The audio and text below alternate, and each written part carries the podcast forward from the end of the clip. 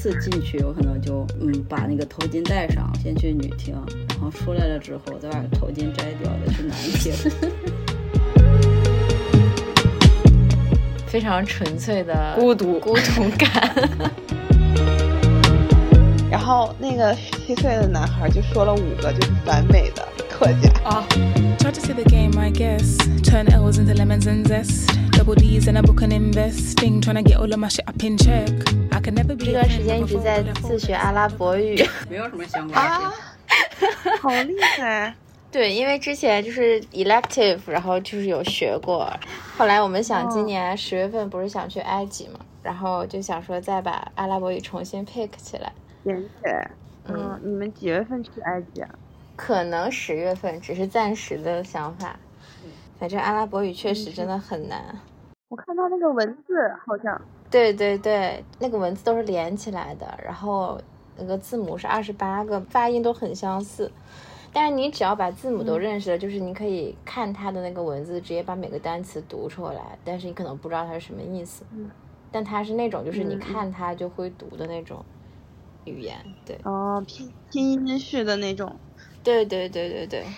哎，那它跟维语？我不认识维语，维语也是那种你看的时候就能准确的把它读出来那种吗？嗯，我我可能说的不对，但是维语可能跟阿拉伯语有一些重叠吧，我不知道，你可以搜维语看一下，你看能不能看懂。我看一下啊，试一下。是不是那一片的人多少都？他们这个属于阿尔泰语系。我们上次我们去内蒙古查蒙语是什么语系？蒙语是有两种说法，一种是说是阿尔泰语系，还有一种是自自己是一套。但是，嗯，维语的这个是跟确实跟阿拉伯语是 share 同样的字母，我能看懂，就是我能读出来，是吧？然后，对对对，是但是蒙语是竖着的，就是竖着排列的每个字，跟维语又完全不一样。嗯，对，应该维语是从左往右读的，阿拉伯语也是吗？阿拉伯语从右往左读。哦，对，呃，哎，对，从右往左，对对对，就是跟咱们是反的。嗯，嗯，对。对。那你们，你学了阿语之后，还可以去新疆玩，走遍南疆。还有就是那个哈哈萨克斯坦族的人，他们的语言跟俄语、呃斯拉夫这个语系好像也很相近。就是我之前看一个综艺，对，好像是迪玛希，就是那个唱歌的那个嗯嗯那个男生，他好像另外一个哈族的一个 rapper 给迪玛希和一个中国人当翻译。然后我当时就，你们仨是怎么都互相能听懂？就他们就是语言非常相近。咱们怎么聊起了语言？OK，回到伊朗，我觉得浣熊可以先讲一下他去伊朗干嘛的。当初为什么想要去伊朗玩？我第一次是去伊朗，我一共去过两次伊朗。然后第一次去伊朗的时候，只是单纯的去玩儿。为什么去呢？是突然公司突然有了十天左右的假期，然后就说那要出国玩，那赶紧，因为我当时还在新加坡嘛，出去去哪儿呢？后来一想，嗯，伊朗，就是突然蹦到了脑海里，伊朗，行，然后就赶紧查机查机票嘛。查机票就发现，当时我也没不在国内嘛，然后伊朗的签证其实那个时候去伊朗玩的国人就很少，然后攻略也很少，就是有在穷游上面有几篇零星的文章吧，然后那些人也都说，就是落地签可能是刚开还是怎么样，我不记得了，就是有的很多人落地签也被拒掉了，然后就也不太知道是否能平安入境，但是想着那去就去了再说呗。然后就把机票哦，机票超贵，我当时新加坡往返伊朗大概在一万块钱左右，我靠，就就其实挺贵的了，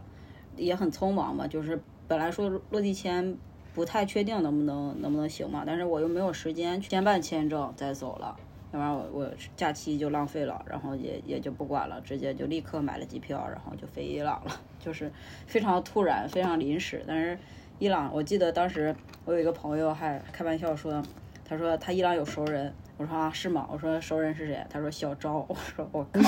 什么鬼？什么意思、啊？小昭就是那个波斯，就是《倚天屠龙记》里那个回波斯的那个小昭，你看过吗？是吧？对，然后当时说要办那个签证，就是落地签的时候需要有一个伊朗人给你担保还是怎么样？我记得，然后也是哎，我现在有点记不太清当时在哪里找了一个伊朗人，然后就加他的微信，不是什么微信，WhatsApp，然后那个就说是否，因为当时伊朗人民特别热情，就是我我问他嘛，我说如果去的话，因为就介绍了一下我自己，然后介绍了一下我的情况，我说是否可以给我一个住址担保一下嘛，然后他说可以，他说你们到了那个他应该是住在住在设拉子，然后他说你们到了设拉子，我还可以去接你们，我可以带你们去玩，就是热情到如此地步。然后就用他的到了然后填了他的信息，然后就顺利入境了。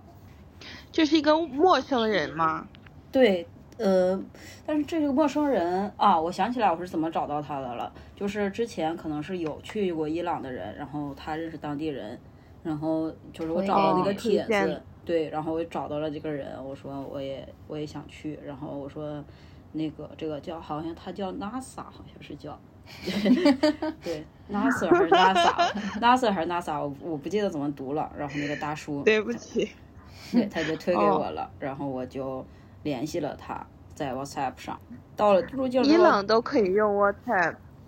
呃，对，当时是可以的，但是后来我一共去过两次嘛，第二次我去 WhatsApp 是可以用的，但是他们那边的人主要用那个 Telegram，因为说那个比较安全嘛。对，我就我也没有想到几年之后，我又正好我们公司有出差，然后因为我一直跟公司申请出差嘛，后来我老板就说现在有一个出差，可能你要我需要你去一下，因为我们公司那些出差的地方，其实我都很有兴趣，就是比如肯尼亚，还有大西大西地这种，就是天呐，就是一听起来就让人我靠好想去玩儿这种，但是可能公司的其他人都不想去这种地方出差，啊，然后我就很想去伊。朗是你们公司出差的地方。对我第一次去的时候还在新加坡嘛，那时候还没有辞职嘛，就没回国。第二次出差是我回国之后的，就是这份工作，然后他就是有一些伊朗的项目会做，我老板就说出差，我说去哪儿啊？然后我以为是肯尼亚的，当时特别开对，他说伊朗，我说啊我说我去过了，但是我还可以再去，然后 然后就去伊朗就出差了三个月吧，差不多。三个月很，久了。这是几年之后了，应该是四五年之后了。但是两次去，其实差异还是有比较大的。且详详细说说呢？就第一次我去的时候，其实国人去伊朗的还是很少，包括景点大街上，其实很难看到华人。嗯嗯，然后就是伊朗人民对华人也特别热情，我们是 good friends，对吧？当时 中伊关系还很好。我第一次去的时候，甚至到什么程度？就我走在街上，可能店主，嗯，对，有一个特别特别搞笑，那个店主他是在街边开了一个卖波斯地毯的，因为那那天挺冷的，他就叫我们进去坐，给我们喝茶。他们用的手机还是我们那种，嗯，就肯定不是 iPhone，就是安卓那种比较差一点的一个很小的屏幕，然后那个画质也很差的手机。然后他就拿出来一个视频给我看，我一看是我们的 在发表 讲话，就是讲话内容可能就是中西关系。我就想大叔手机里保存着这种视频，我靠，就真的是保存下来的那个视频。然后就给我们看，然后就是说欢迎来到伊朗，怎么怎么样，怎么怎么样，就是真的极其友善。对，然后第二次去，当然第二次去的时候，其实相对而言，那个时候我就看到街上华人、中国人就相对多一点了嘛，其实还挺多的。然后包括餐馆里面的那个华人也挺多的，就是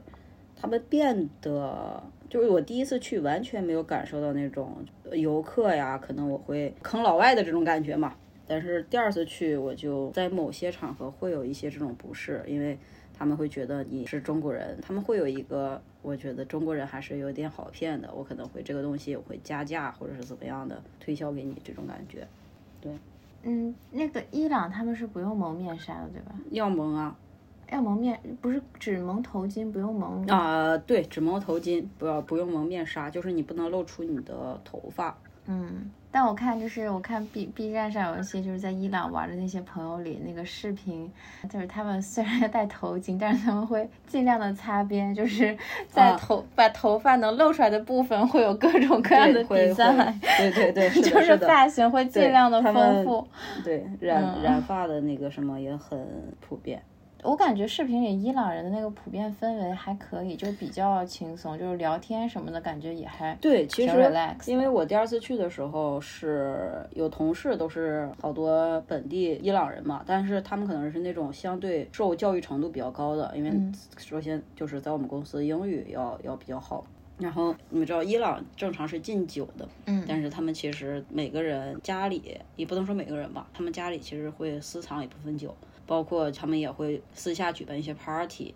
这就是大家可以像西方人那种玩儿啊、跳舞啊、喝酒啊这种，但是他们会私下举举办，就是他们没有那么那么遵从他们的宗教的那种宗教对约束，包括做礼拜，其实。嗯，就是我们同事也会表达出，其实他们并不是很想再去遵守这些无谓的宗教规则。那我有个问题，就是他们私下举办 party 的时候，他们要戴头巾吗？就不带呀、哦不，用呗。那还挺好的，就是 I mean 在这个规则范围内还挺好的。对，但肯定还是有一些人很遵从嘛，所以你不能把这个这种事情就每个人都知道。但可能也跟我的工作环境的你肯定也有关系嘛，因为我们在当地的公司雇员也都是相对开放一些的。你当时选择伊朗是有什么原因吗？还是就是特别 random 的选择？呃，你是说第一次去玩吗？对，就你怎么没去其他的中东国家，什么伊拉克啊，什么？伊拉克去 还是要 做足，对那几天不够我把伊拉克的就是 攻略，那个时候伊拉克还在打仗吧，我记得哦，当时其实是哪一年啊？二零一二零一几年啊，反正二一零肯定是一四一五左右。对对差不多吧。嗯那那个时候伊朗也是比较和平的，还对，其较实和平的治安其实会比较好。因为当时去的时候，就是那个我嗯的房东，新加坡房东就就还不太想让我去嘛，他就担心那边会比较嗯乱，然后，但是我也提前看了一下，就是他们本地的治安相对来说还是挺好的，也没嗯有什么对，相对而言，其实甚至我觉得比很多，当然不能跟国内，就是其实中国的治安在世界上也也算是相当不错了嘛，就不到中国这个地步，但是也差不多了。我当时是感觉是，因为他们还有很多宗教警察也会在街上嘛。对，当然他们一部分的那个职责是要看那个女女性有没有戴头巾。我的确是听说过有一个女孩没有戴头巾，被宗教警察一顿暴打，打死了。对，有很多，我感觉我老是能听到，然后就有一堆女性为他为他们发声，然后之前不是烧球队了那个，就是伊朗。伊朗吗？就是伊朗，就是伊朗。朗啊，对，对对对，他们球队还拒绝那个嗯，在放国歌的时候拒拒对拒绝唱国歌，就是表示抗议嘛。对，包括伊朗其实有一些地下乐队，因为他们对那个音乐其实也比较对，我想起我之前看那个纪录片，就讲他们不允许在公共场合跳舞、唱歌，这样对吧？嗯，然后他们就是有一些博物馆什么的，然后就是自己自发去演奏那个乐器，还得专门就是到一个房间里，就感觉 特别是玩摇滚啊这些，在危险的边缘疯狂试探的这种。伊朗有 hip hop 吗？伊朗有对嘻哈。这我倒真不知道，但是他们放的其实都挺伊朗风的，就是我打车呀，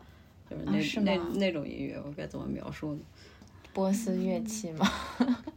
就是他们就有点类似新疆那种，就是那种节奏的。啊啊啊我我我，行，这都是很有地区风味儿的，像类似于就像印度就有印度风味的那种音乐。对对，很有地区风味。啊对，因为新疆有好多那种，新疆就是一个特别国内特别大的嘻哈文化的一个啊，是啊，新疆不是有一个好圣多地。对，对好多牛逼的 rapper。为什么会这样？嗯，我觉得可能也是一个是音乐天赋。节奏感啊，然后他们本身对音乐那个理解，然后再一个就是可能表达，嗯，就是我之前看他们有很多那种很街头就很野生的那种表演，然后就会 唱 hip hop，但是可能因为我有一次可能就是撞到了他们的年会，嗯，然后一开始还是跳那种就是新疆的那种传统舞蹈，然后后后来突然开始 rap，我就感觉挺搞笑的。但是他们那个语言是不是也非常方便 rap 锻炼？对对对，特别好听，嗯，特别流畅。啊，就是他们用维语去 rap 呀。对对对对，有很多特别好听的维语 hip hop 的歌。嗯嗯，对，确实哦语言嗯会加持那个就是 rap 的那种 听感。那个 flow，对对对，当时去了几天，每天都干嘛？你还记得吗？就是每天都都有什么经历？去了几天，我玩了四个城市吧。当时就是从德黑兰，然后去了那个伊斯法罕。当时伊斯法罕有一个有一个称呼叫伊斯法罕半天下。可能波斯帝国在最开始，因为波斯帝国不是也是一个，就不不管是从文化还是从国土还是从影响力方面，都是一个很所以伊朗是有恐怖分子的吗？他们边境就是跟伊拉克接壤那一部分还是挺危险的，还是会有的。对就是那种宗教的，出于宗教的行为的那些，但他们已经是是宗教政府了呀。会有一些极端分子。嗯，对，如果没有极端分子，他们现在也不会只有这么多奇怪的规矩嘛。宗教治国，我觉得就挺极端的。嗯，对，然后去了伊斯法罕，然后去了施拉子，就斯拉施拉子这个城市，就是因为我们都知道葡萄酒有一种就叫施拉子嘛。哦，对，就是它的为什么？就是因为这个地方最开始沙子以葡萄酒，葡萄也特别好，然后去以这个命名的。嗯，对，但是现在它也禁酒了吧？就最开始的时候，历史原因是他们其实之前的那个政府是比较亲美的，但就那个时候还不是宗教掌权，对吗？，对，那个时候其实嗯他们是很开放的，就是伊朗被称为亚洲四小龙嘛，经济啊，然后还是开放程度啊，都是很高的。后来这个亲美的王朝就逐渐，因为伊朗石油很多嘛，然后就产生了一些美国当时扶持这个王朝，但是他们国家的通货膨胀率也很高，然后富人就更富，穷人就更穷。后来就经过，就是他们会有经过了一系列的政治变动，现在的这个宗教政府就成立了，替代了当时的那亲美的那个政府。还玩啥了？然后就去了十二次，然后就回，因为当时我只有十天左右的假嘛，然后又飞过去又飞回来，中间差不多八天吧，然后四个城市，然后后来我去又去了一些小城，然后当时就是比较有意思的是，因为我你也知道，就是我其实平常因为他们对东方人的面孔就不是很能辨别的出来嘛，其实那个时候我去又很热，然后戴头巾，然后我我就。就是我不戴头巾，他们可能也并不太能区分出我的性别。对，然后我就哦，我想起来了，经常不戴头巾，但是他们有的去清真寺的时候，它是分男厅和女厅的。但是我可能这个，因为我又想看男，这个说出来可能对他们不太不太敬，但是，嗯、第一次进去我可能就，嗯，把那个头巾戴上，先去女厅，然后出来了之后再把头巾摘掉，再去男厅。对，太牛了，有什么区别吗？这个经历无敌了。没有什么区别，包括去洗手间，可能因为我不戴头巾，女厕不能就不能是进女厕肯定是进不去的。嗯对，所以就没有办法，就只能去男厕。嗯。就是一些嗯然后后来我记得浣熊走的时候还差点被通缉。啊，这个事儿就就更离谱了。就是我去出差嘛，就马上要回国嘛，然后我就说我要出去玩一趟，就是我去塞尔维亚，也跟公司什么的都说好了。嗯，我先出去去塞尔维亚，然后再回伊朗去拿行李，拿完行李之后再回国，机票什么的都买好了，然后就在塞尔维亚开心的玩，玩了玩到最后一天的时候，然后公司同事就紧急通知我说，告诉我不要回伊朗了，因为我当时是在伊朗的国税局，然后他说国税局的 security 在找你，但是不知道犯了，就是意思是担心我在入境伊朗之后，怕他们会难为我还是怎么样的，因为不知道发生了什么嘛。猜测第一种情况可能是我不戴头巾，第二种情况可能是我自己私私自带了酒进去，就是不知道是这两种什么什么导，致，因为对，然后我那个法国老板就赶紧跟我说，说你不要回伊朗了，行李会让另一个同事帮你带回去，你就直接回国。我说好吧，然后 到现在也不知道到底是为什么。对，然后从此公司就流传着哦，我被伊就那时候朗你已经通缉了。出伊朗了。对，我已经出伊朗了，然后就有一天，他们国税局的 security 就去问我在不在，然后说我出去了，然后他还甚至把我们公司当时还有一个意大利同事，还有我，还有另一个中国人，就把他们的护照全都收上去了，可能要检查一些什么东西吧，然后就问我在不在，说我还回不回去了之类的，公司那边可能有点担心吧，说你不要回来了，就怕我进去了之后。也不知道会怎么样，嗯。那你后来不是还又去了一次伊朗？没有，这就是第二次，就是我去出差，哦，那你有没有可能被伊朗拉黑了？不知道呀，现在不知道呀，非常神奇。嗯，那你去玩的时候有什么感受吗？嗯，我当时去的还有一个原因就是说，因为我现在的出去玩的出发点都是这个国家，如果我现在不去，我下一次再去和现在我所看到的就不一样了。就是抱着当时也是抱着这个想法选择的伊朗，可能当时因为伊朗大家也都知道嘛，有。被那个美国经济封锁，他们本身国家也处在一个不是很确定的一个状态嘛，就并不是一个稳定态的一个国家，所以就想，那这个时候去应该挺有意思的，就想去看一下当时的伊朗。所以你去的那个时候，美国还没有实行对伊朗的，已经经济封锁好久了，我去的时候，哦，因为我当时想的是，对他总有一天不会封锁他了吧？毕竟我们的世界怎么能允许一个、一个大国对另一个国家这样的？所以这个之后还去了朝鲜，我也觉得这种状态的朝鲜应该是看一眼少一眼的。具体的玩了啥？就是看了好多古迹，那个波斯波利斯，还有一些诗人的陵墓啊，包括他们的王宫啊，看博物馆，就主要还是古迹清真寺。真是把清真寺看了个遍，但是他们的清真寺也太好看了，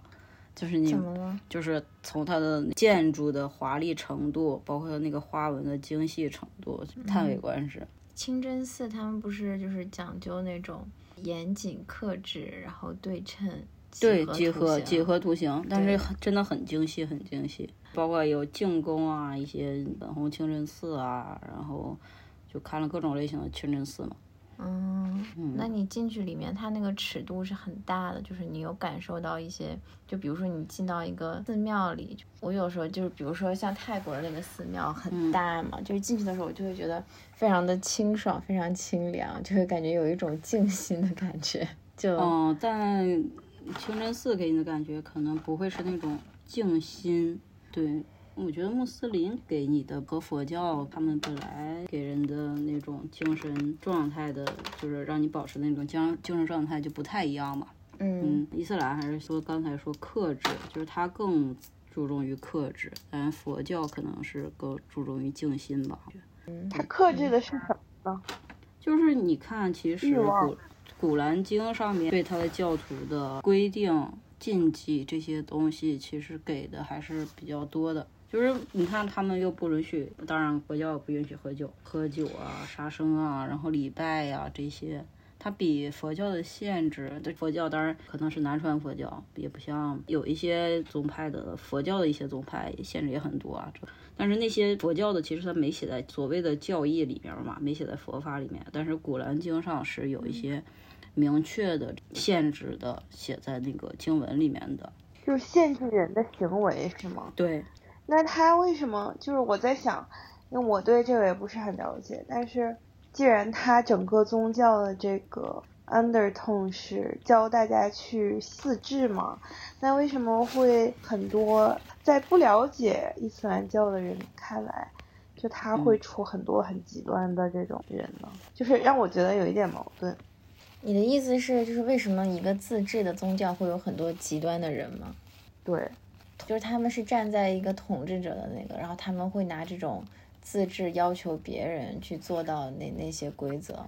就我也不知道他们的精神怎么演化到了这种地步。我觉得一个宗教最开始，我觉得任何宗教最开始虽然说都可能是和政治脱不了干系，但我觉得它最开始的教义一定是。一定是正就是正确的，as in 就是像佛教一样，就是就不会有那种就负面负能量的东西，你知道吧？但是就可能从不知道，就是从传播上，然后从人最后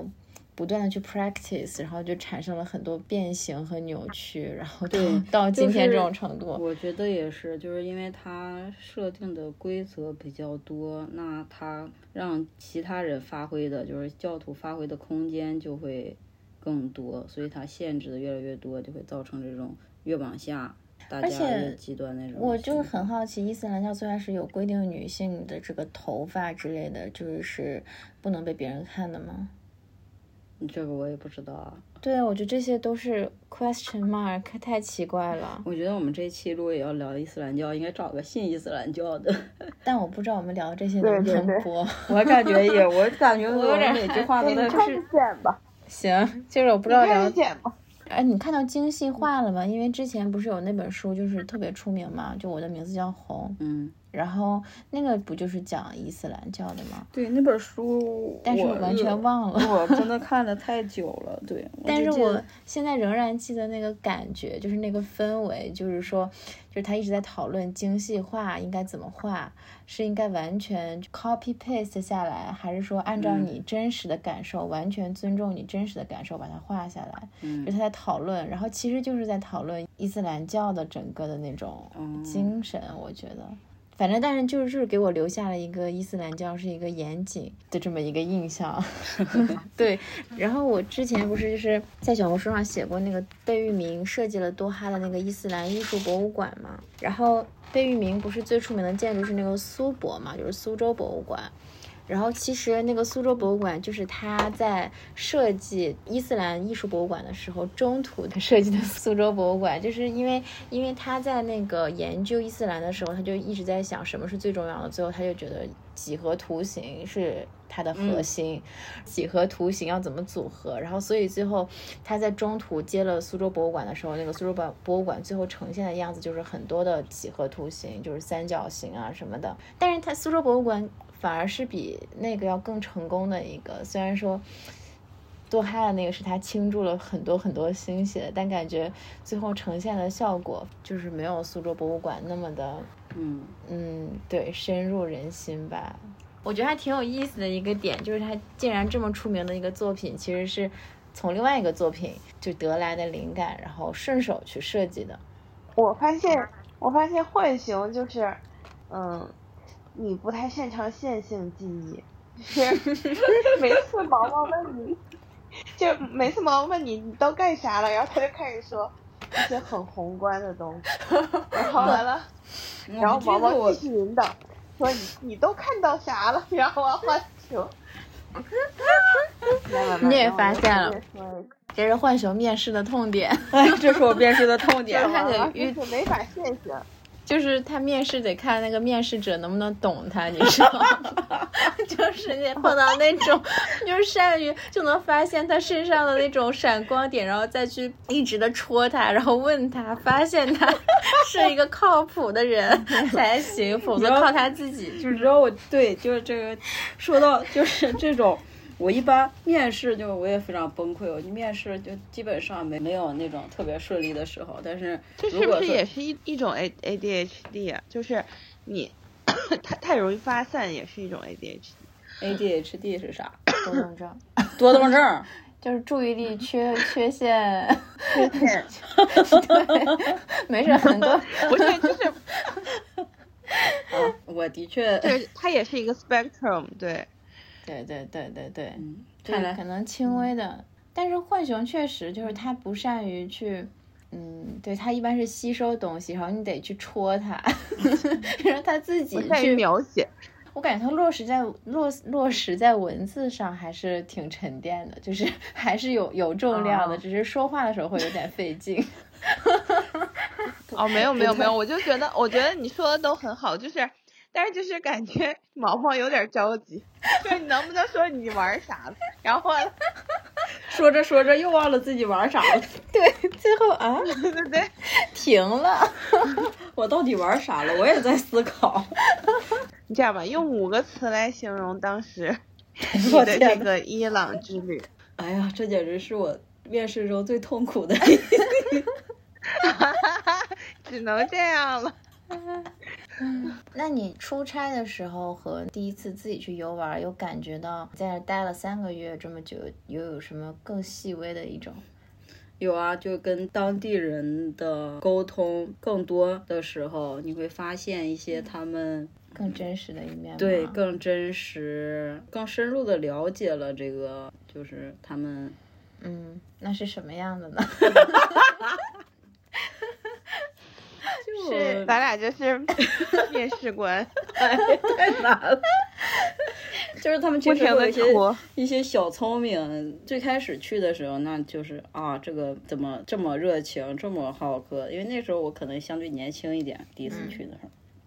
第二次去就能看到他们的一些有就很有一些很鸡贼的方面，包括第二次去其实也是更想了解一下。最开始没有，就是我可能第一次去，我觉得他们国家可能每个人都很虔诚，他给人的印象，因为当时并没有深入了解这个国家嘛，知道一些历史，然后差不多可能就看看古迹，就是清真寺啊这些艺术啊、古迹啊这些。但第二次就是更想知道他们的生活形态嘛，他们本地人的一些娱乐活动啊，然后他们其实就也会问他们对这个宗教的一些看法呀，然后包括他们现在国家其实挺穷的嘛，经济发展还是相对而言很差，因为你有经济封锁，你说出口、进口啊这些都受到影响嘛，然后经济水平也也在一个全球来说。因为他们很多石油，你想那么资源丰富的一个国家，会贫穷到这个地步，那他们国民的那个看法，他们会对现在的政府是满意还是不满意啊？这些就可能会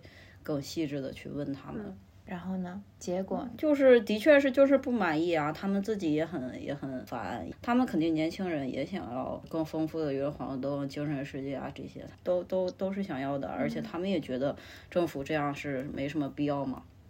嗯，就也不能说没什么必要，对他们也不太肯定现在政府的做法，他们还是有一些怨念在，包括你想他们平时的娱乐活动就是逛逛公园儿，嗯然后玩玩飞盘，哦，飞盘，你是不记得上次你跟我说飞盘是他们的那种最 popular 的对，特别动逗。我我去那个出差嘛，然后第一天我就可能随便逛逛嘛，旁边儿酒店旁边有个公园儿，然后他们就邀请我跟他们一起玩儿，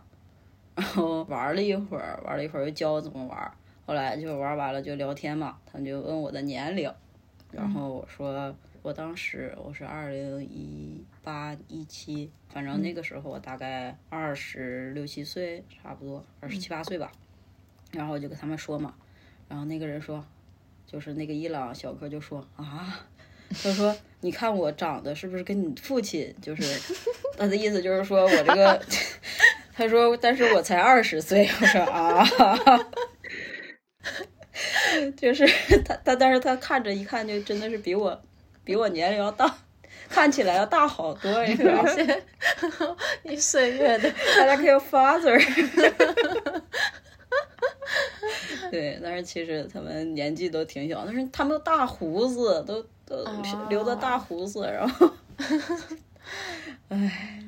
就跟他们玩了一会儿，聊了一会儿天，然后还邀请我下次再跟他们玩，然后后来，嗯，嗯，后来我要上班，我也没去。哎，你刚才说的那个他们的精神世界，就是他们所追求的精神世界，是因为政府的这些所作所限制为和他的这些对限制，导致了他们没有什么娱乐和文化生活吗？对对，就是包括就刚才说嘛，他们要玩乐队的话，都要偷着玩。他们也能上 WhatsApp，那 YouTube 个能上吗？都都能上。他这种限制，但是啊，但是有一个问题，他们网速不快，就是那个网速到什么地步呢？嗯，可能我在酒店的网速是几 KB 每秒啊，就是公司的网速会相对而言快一点儿，但是就是我们之前的同事都是在公司下好了一个电影，然后回去看，就是真的没什么事情好干。但是他们就是，然后一个同事的爱好就是养鹦鹉，就每天他会 发到 YouTube 上，发到那个 Ins 上，好多鹦鹉的那个什么，就特别喜欢鹦鹉。然后剩下他们就可能就是玩玩飞盘啦，周末去。但是他们其实自然环境还挺好，德黑兰它是一边是雪山，一边是沙漠，嗯，就是我我还挺喜欢在那种地方生活的。回归自然，然后每天悠闲度日的那种。对他们也不卷，反正嗯 嗯，那网速真的奇慢。就是说他们还是可以上网冲浪，然后也是可以，对，就是这个浪的速度不是很快，但有的酒店就是可以有一些私下的娱乐文化生活，但是不能就是说公开的，就跟咱们有点像，对，嗯。啊，就是不能聚集，然后不能去传播一些西方的思想，是吧？对，就是包括其实他们要是这种啊，他会有人去查嘛。像我们可能即使被封掉了一些东西不让看，但是我们还是会知道嘛。他们嗯知道，但是他们又就简单的说你玩乐队，那我如果被知道了，这个事儿就是个大事儿。然后包括我喝酒，这也是个大事儿。对，那他们有那种文化的审查吗？就是电影啊什么的。电影，哎，伊朗的电影其实挺厉害的，你们知道吗？对，伊朗有很多很有名的作品，那个一次别离，是伊朗是吧我也知道是讲伊朗，但是是伊朗自己去拍的，去做的嘛。对，还有一个我前阵子也是讲，但是那些人其实都是逃离伊朗的人。去做的。对，哦，那一次别离有在伊朗上映吗？我查查。没有听过他们平常的娱乐活动有看电影这个环节的，我怎么？你看《一次别离》没有在伊朗上映、嗯是吧？果然，这种我觉得伊朗根本上映不了。这个电影看着好好看啊！哪个电影？就动画片叫《我在伊朗长大》。对对对，就是这个，就是这个吗对对对，我去年看的这个，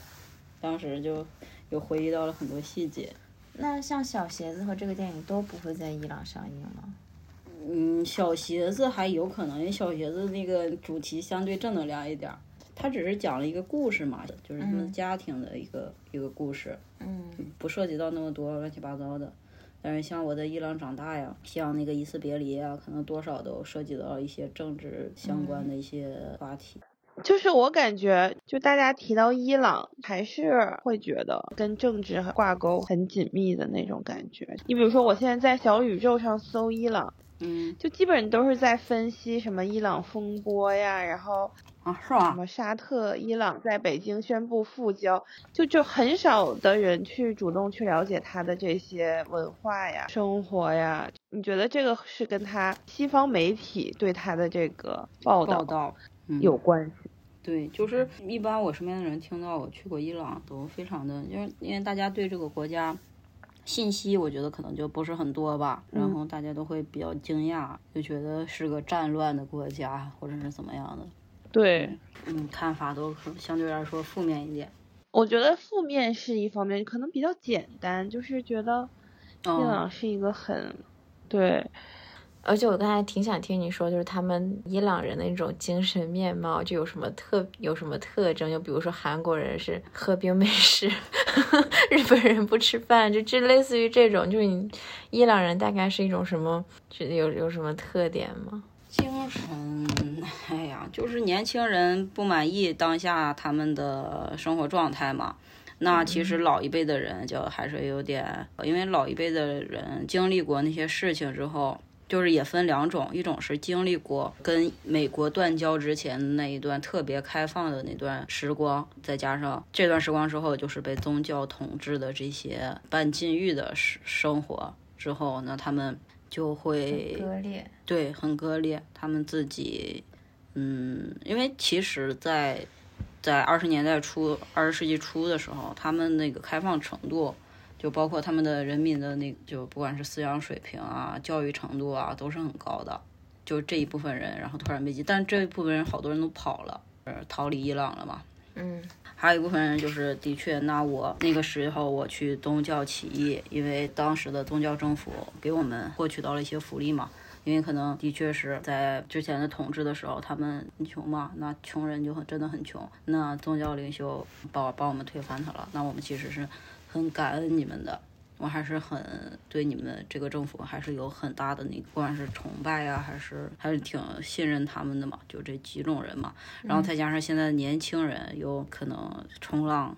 知道了一些事情，然后再对比年轻人可能还是也会更关心自己的精神世界嘛，然后他们也会不满嘛，就是大概就是这三种嗯，这三种人。嗯，对，比较鲜明的分类的话，但我感觉我的感觉就是他们还没有这个时间和这个环境能支持他们去 develop 出一个，就自己真的是落实到个体上的一种性格，就是都在斗争这个大环境，对，就是没有办法精细到去说展示出一种什么就国家面貌之类的那种。嗯，对我去的时候，第第一次去就惊叹，我靠，这个油怎么这么便宜？就是跟他们聊这个，他们的油跟我们矿泉水差不多价钱，就是跟一瓶矿泉水一样的价钱。然后就油很便宜嘛，但是你看到伊朗的街上，其实他们车特别多，嗯，但是这些车基本上都是，嗯，之前跟美国就是车都特别的老，都是那种大众的最老的那种桑塔纳那种形状的车，而且特别破。就是那发动机呜呜就在车里头就疯狂打转的那种，然后第一次去的时候，对，就基本上都是那种车，对，车很多，飞机也我觉得多，全突然打岔，就是我觉得全国可能去过伊朗两次的人都不会很多，除了出差，完全可以开一个开一个系列讲一下。对，然后去过很多。会有一部分去的很多，你知道是什么什么？就是中建呀，然后嗯那些去建设伊朗的那些人，嗯，对，但是那些都是工人嘛，我还比较好奇，你们公司在伊朗是什么项目？呃，国税局的项目，伊朗国税局，哦，所以也是政府和政府之间的一些合作。嗯，不算政府和政府的合作，我们公司是一个法国公司，然后哦但是我们公司就是主要做海关，就是国家的这种海关税务的这这方向的系统。嗯，就是伊朗啊，什么沙特呀、老挝啊、肯尼亚呀，就是之前，当然之前是，你知道这种这种系统，一个国家只做一次，就是也是因为你们这个公司做这个比较先进，然后也有自己的系统，所以就是中东这个市场。嗯嗯，因为我听说有一些就是像非洲，嗯他可能会比较倾向于想要中国的企业去帮他们去做这些项目，哦，对，肯尼亚的那个海关也是我们我们公司，因为伊朗我我瞎瞎猜的，就是他们比较反美嘛，然后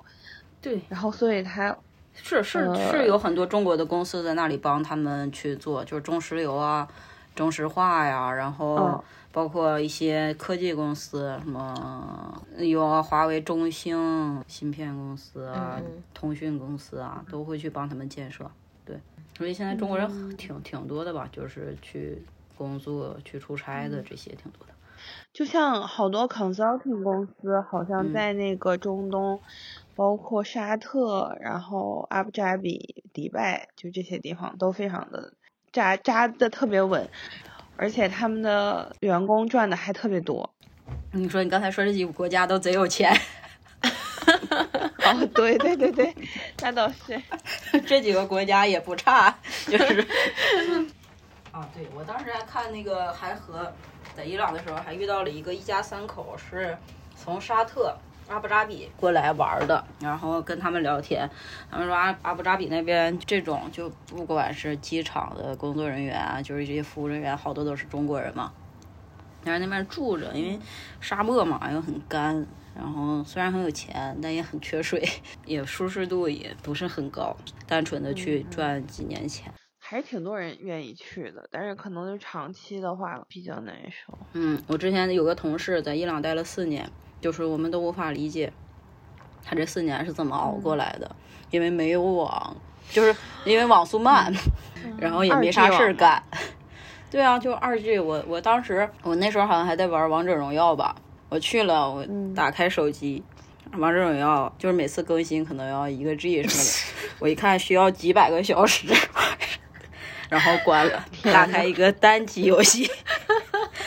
我在那儿无聊到三个月，什么？我把《权力的游戏》的书看了一遍，就是没法看剧啊，就是那书从头到尾看了一遍，就是哇，读了好多书啊，在那儿。嗯，也挺好的，你去修炼一下。对，但是还是挺怀念那段时光的，完就特别现在去的每个地方都是 都是这种地方。都有一种自我封闭的，不是就是安慰一个人纯粹一个人待着那种经历。因为他之前去新加坡的时候，他也觉得新加坡就是能给他那种非常纯粹的孤独孤独感。孤独感。对，就是也挺好的。就是你回国怎么说也会是焦虑啊、烦躁啊。对，因为环境使人更加焦虑，但是在那边就是这种彻头彻尾的孤独就特别爽，没有人去 judge 你，就是你想自己待着就自己待着，你也反正大家也找不到我，你也别找我。嗯，我在我在新加坡小花园一坐能坐半天，我是不是抑郁症？就半天的意思是从中午坐到晚上。你觉得新加坡给你带来这种孤独感，是因为你对这个环境没有任何的连接吗？你觉得就是这个不是，我觉得大家就是，其实，在嗯新加坡当时也挺多朋友的吧，还算多了。大家也不会去 judge 你，你做什么，就是没人 care。就是你在这儿做一天，不会有国内可能之前觉得，哎呀，就国内总会有人，要不然就是看你啊，或者是就是干点什么事儿，大家都会给你抛出来啊，这种就在那儿就坐着，就谁也默哀老子，就是大家都表现出一副默哀老子的心态，就特别爽。你 在一个热带国家身上很很少见，是不是？对 一种 uninterrupted solitude，可以 Yes，可以变成你的，变成你的签名。可以写本书叫《Uninterrupted Solitude》，然后就算然后就写你在这几个国家。对对对，也可以。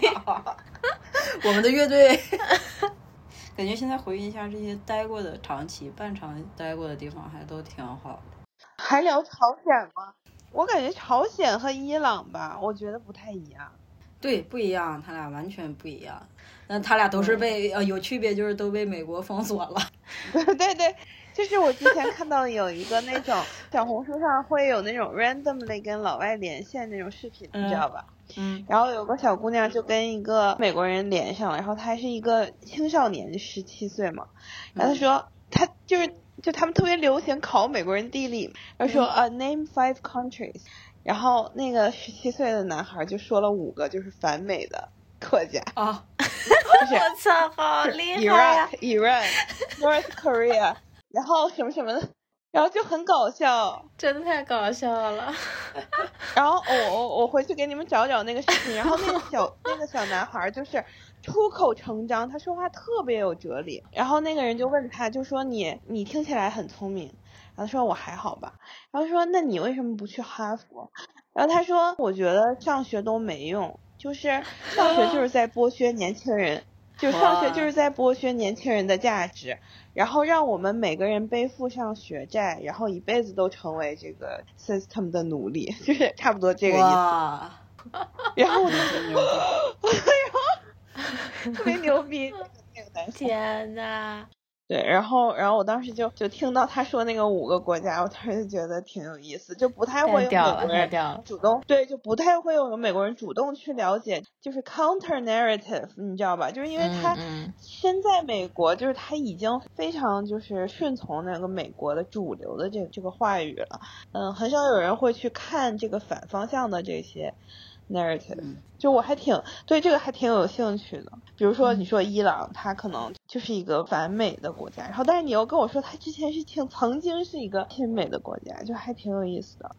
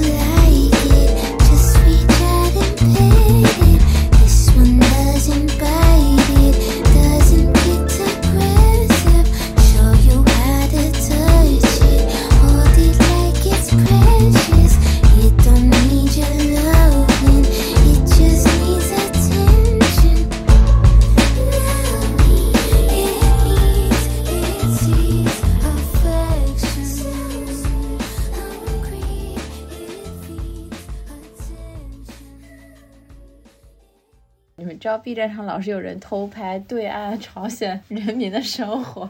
笑死我哦，了。啊，你你明显看到鸭绿江两边儿，就一边是国内那个丹东嘛，嗯那边就是灯火通明，你看到另一边就是一片漆黑，就是一连片灯都没有的那种。因为我去之前就读了一本有关朝鲜的书，脱北者嘛。去了之后，我还偷偷的跑出去了，然后我还跟那个当地很多人都有这个经历。对 对，很多人都有这个经历，也跟其实火车上跟他们一些在伊朗做不是什么伊朗，在朝鲜做生意的中国人聊，就是聊了挺多的。怎么呢？聊什么了？嗯，因为他就是那个中国人，他会经常往返那个朝鲜和国内嘛。正常的游客去都是住那种他们的最高级的酒店，就是接待外国来宾的，对，就是最好他们那边最好的酒店嘛。然后也不让跟本地人去交流、去沟通嘛，给你看到的都是他们最好的样子嘛。但是其实跟他们聊，你就会知道，其实他们经常是没有电的，因为你看，可能路边上你会看到那些人其实很瘦很瘦，然后就没几个胖子，可能胖子全国的胖子，我没去的时候就个。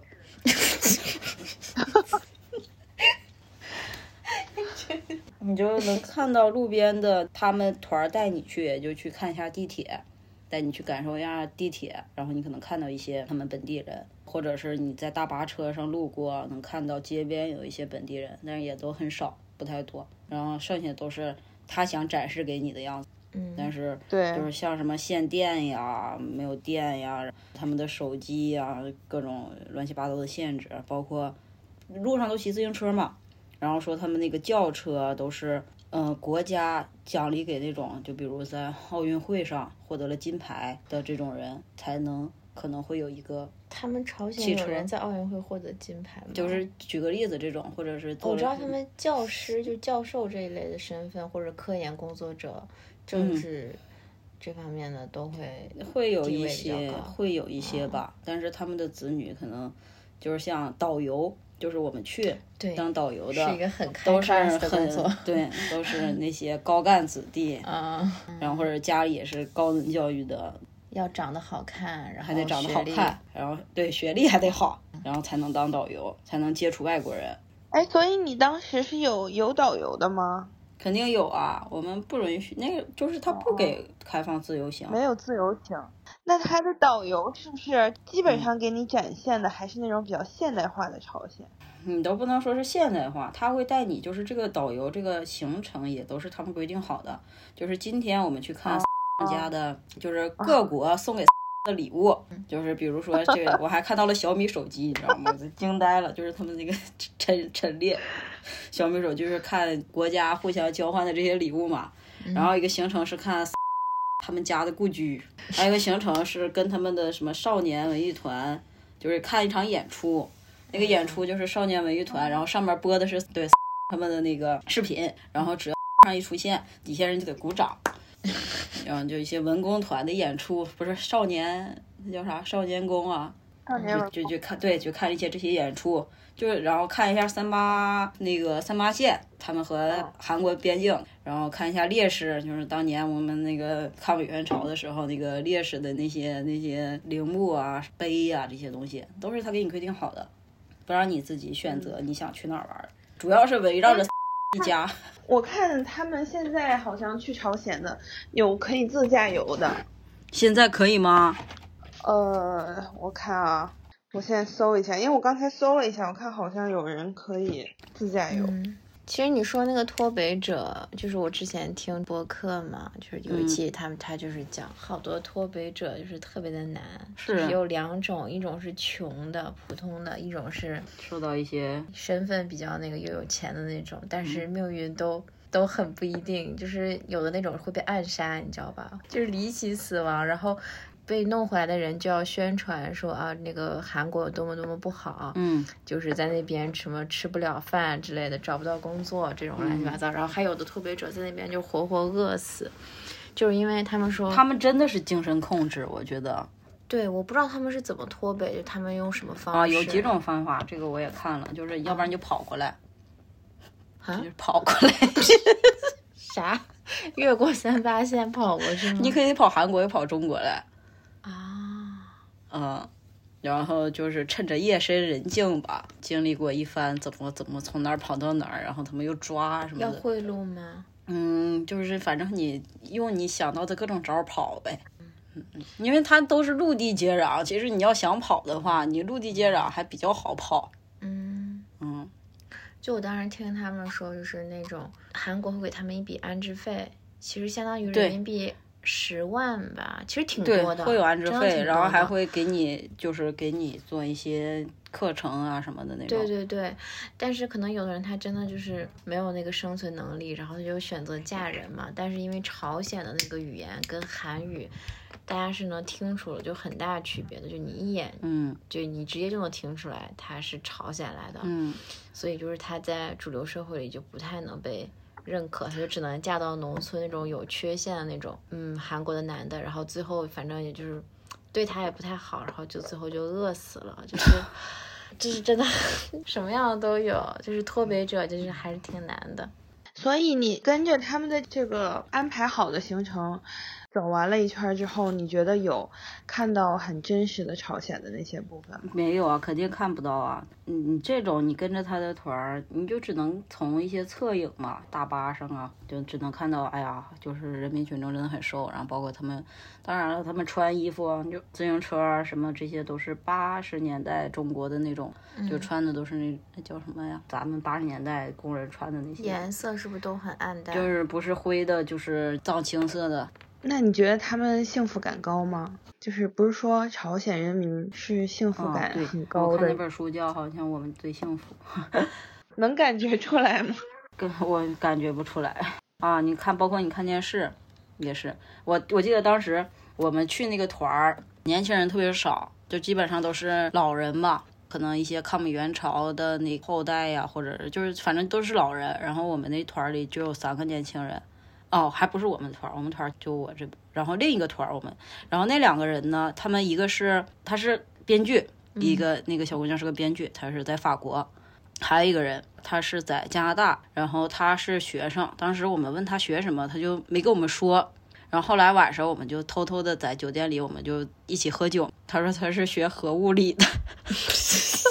对，然后就我们几个聊的还比较开心，各种玩梗，对，还挺开心的。他说他是学核物理，我们都惊呆。这他说我都没敢，我入境的时候都没没 没敢说我是干嘛，说我对这学核物理的去朝鲜，这个而且嗯，嗯。那他也是出于自身想去玩儿，然后好奇，然后对去玩儿的。对对，我们几哦个都是好奇，然后其他的那些都是老一辈的。那就是其实说白了，你们整个这个行程都没有接触到除了导游以外其他的韩国人，呃，那个朝鲜人。对我不是半夜，就是有一次回酒店，有一天晚上回酒店，我就想出去逛嘛，然后我就出去了，因为晚上正常是导游或者坐在大厅看着你的。然后那天我一瞄四下无人，我一看导游也不在，就就溜嘛，就就出去了，出去了，然后走走出去有那个路边有那种小商店，当时他也不给我们朝鲜货币，就是因为那个它不是一个正常的比率嘛，如果你换汇，他我们也不需要用那个，就是我们甚至都不需要花钱在那儿，就是护照到了直接全收走了。然后我就想拿钱买点什么东西，换点朝鲜货币也好啊，留个纪念，跟他们聊聊就更好了。当然也知道他们肯定也不会说英语。我刚把那个钱，就是我想随便买个东西嘛，我刚把手里的钱拿出来，就有人在背后拍我，拍了我一下，我操，给我吓坏了。然后一回头，就导游说那个回去吧，就给我们带走了，带回去了。天呐，对，他就突然就出现了，我觉得他应该是跟着我们跟了一阵子了。这不你拿的是人民币吗？对、他们，其实他们本地人是比较想要人民币的，然后就给我、给我带回去。那就是如果你真的做了比较出格的事情，会怎么样呢？不知道呀，你我也不知道，那还能他能把我怎么样？但是他只能阻止你了。但是我们去的时候，在火车上，他是要就是他是会去查你的那个相册之类的，他会把你的东西都翻一遍不能。拍不该拍的东西。嗯，对，甚至当时就牛仔裤，我们后来都没敢穿，你知道吧？就是甚至有人会说你穿牛仔裤也不行，就是特别是有美国标志的。然后最尴尬的是，当时我去之前啊，我手机的屏保，我一会儿可以发给你看那个屏保的样子。然后我还临时换了个屏保，嗯，你的屏保是米老鼠吗？不是不是，相当于你们这一趟完全没有感受到任何的朝鲜的风土人情，就是更多像一个汇报演出一样，看到一些他们想让你们看到。就是汇报演出。嗯，但你也可以看到一些自然风光吧，就是沿路的对他们那个，对，要说自然风光，就是就是看的一些山，它是那种就是没什么人，那个山真的很，就是你没法想象，因为平壤是他们首都，然后有这么就是刚才毛毛怎么说的那个静心的那种感觉，就是他们那个自然，就是虽然它是一个公园吧，它有一些建筑，但是就是很静那个那个感觉，嗯就的确是没什么污染，没什么人来可能。嗯，对，我突然一看我当时的屏，我当时的屏保，你疯了吧？你要拿这个屏保，你可能回不来了，真的。对，特意把屏保换了再走的。就是你去之前是这个屏保，然后你去的时候特意把这个屏保换成别的，然后再去的。对，我一定要把这个放到这期节目的封面儿。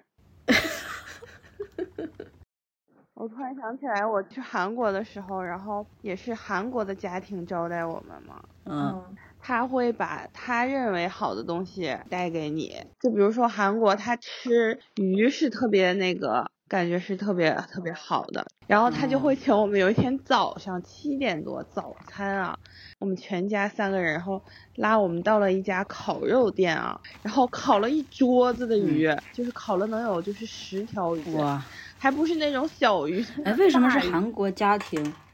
就是我妈妈认识的，就是我妈妈认识的一个她学生的家长认识的一个韩国家庭，他们就是哦觉得这个是好东西嘛，然后就让你吃这个，然后我们当时就惊了，我说喝点豆芽汤就行，然后当时就没有没有必要这就搞得这么隆重，但是就是真的就是他们会把他们觉得好的东西，你知道吧？但其实咱们在国内吃鱼，我感觉也算比较正常吧，但是可能对他们来讲就是很、嗯特别好。你这不错了，我当时有一顿晚饭上的菜，我都上了八碗咸菜，啊，真的吗？在我眼里看的就是咸菜，就是辣白菜，就是反正都是那个他们那个腌腌菜嘛，啊嗯，不是小菜有，上完了咸菜，还有一个鸡汤就没有了，啊就是八个咸菜加一碗鸡汤，我应该还拍照了，我。我看一盘儿一盘儿又一盘儿，我说这 怎么全是咸菜呢？主食呢？主食米饭呀，啊啊，他们喝粥吗？咸菜加米饭。他们嗯反正我去没有喝粥，哎，韩国人喝粥吗？也喝，哎，人喝啊，你记得？哎，他们是不是喝那种汤啊？就是饭汤那种啊？他们是不是，我不是妈特别喜欢喝他们有个叫鲍鱼粥，他就把鲍鱼的那个里面那些内脏放到里面，然后那个粥是嗯黑的。嗯，啊？这这是之前的一一一顿饭，我说我看，就是右边那是锅包肉吗？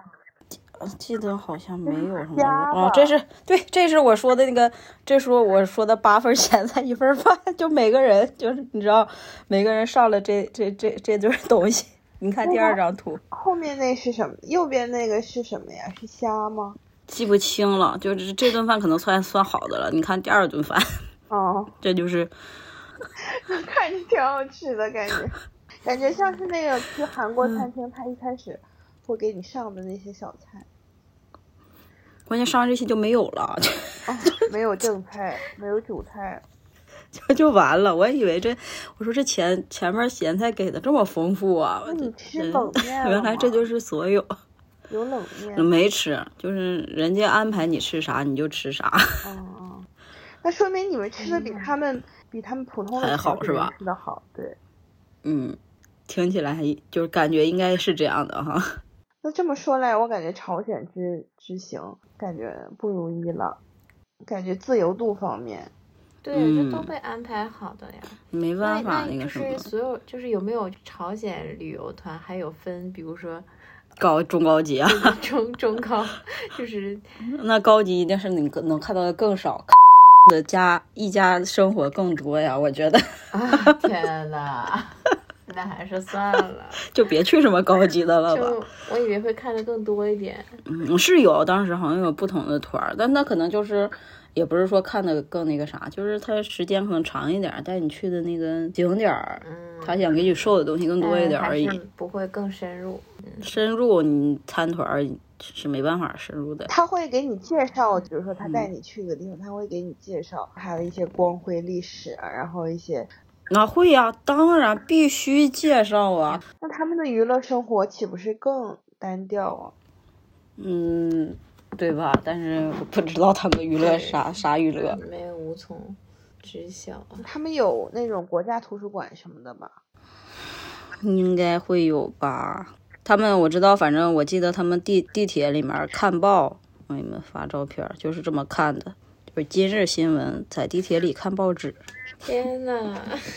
他这个旅行团当时你们这个只是基本上只 open to 国人，还有其他国家的人吗？对，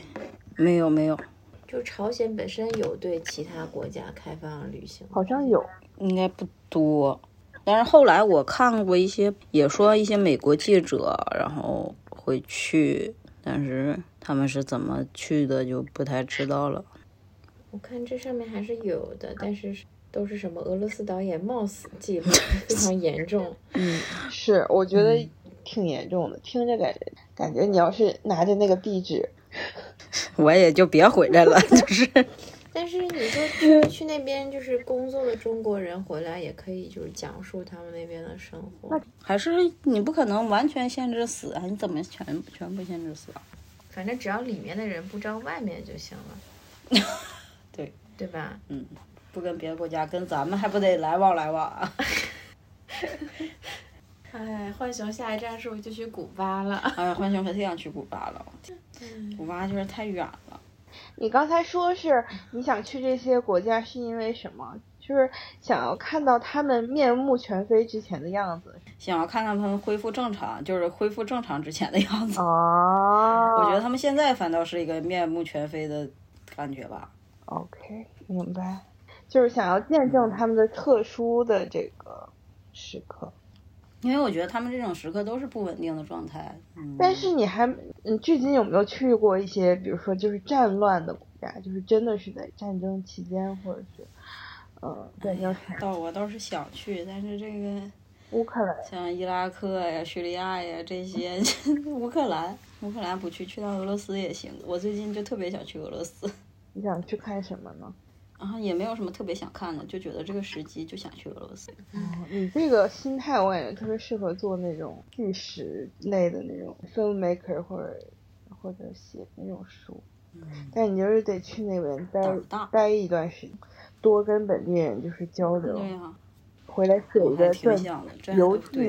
因为毕竟就是真正能被记录下来的东西还是很少的，就是你能找到的参考的书啊、书籍啊，然后材料、资料啊，所以说你亲身经历了，就是还是会中国的老朋友们走遍了。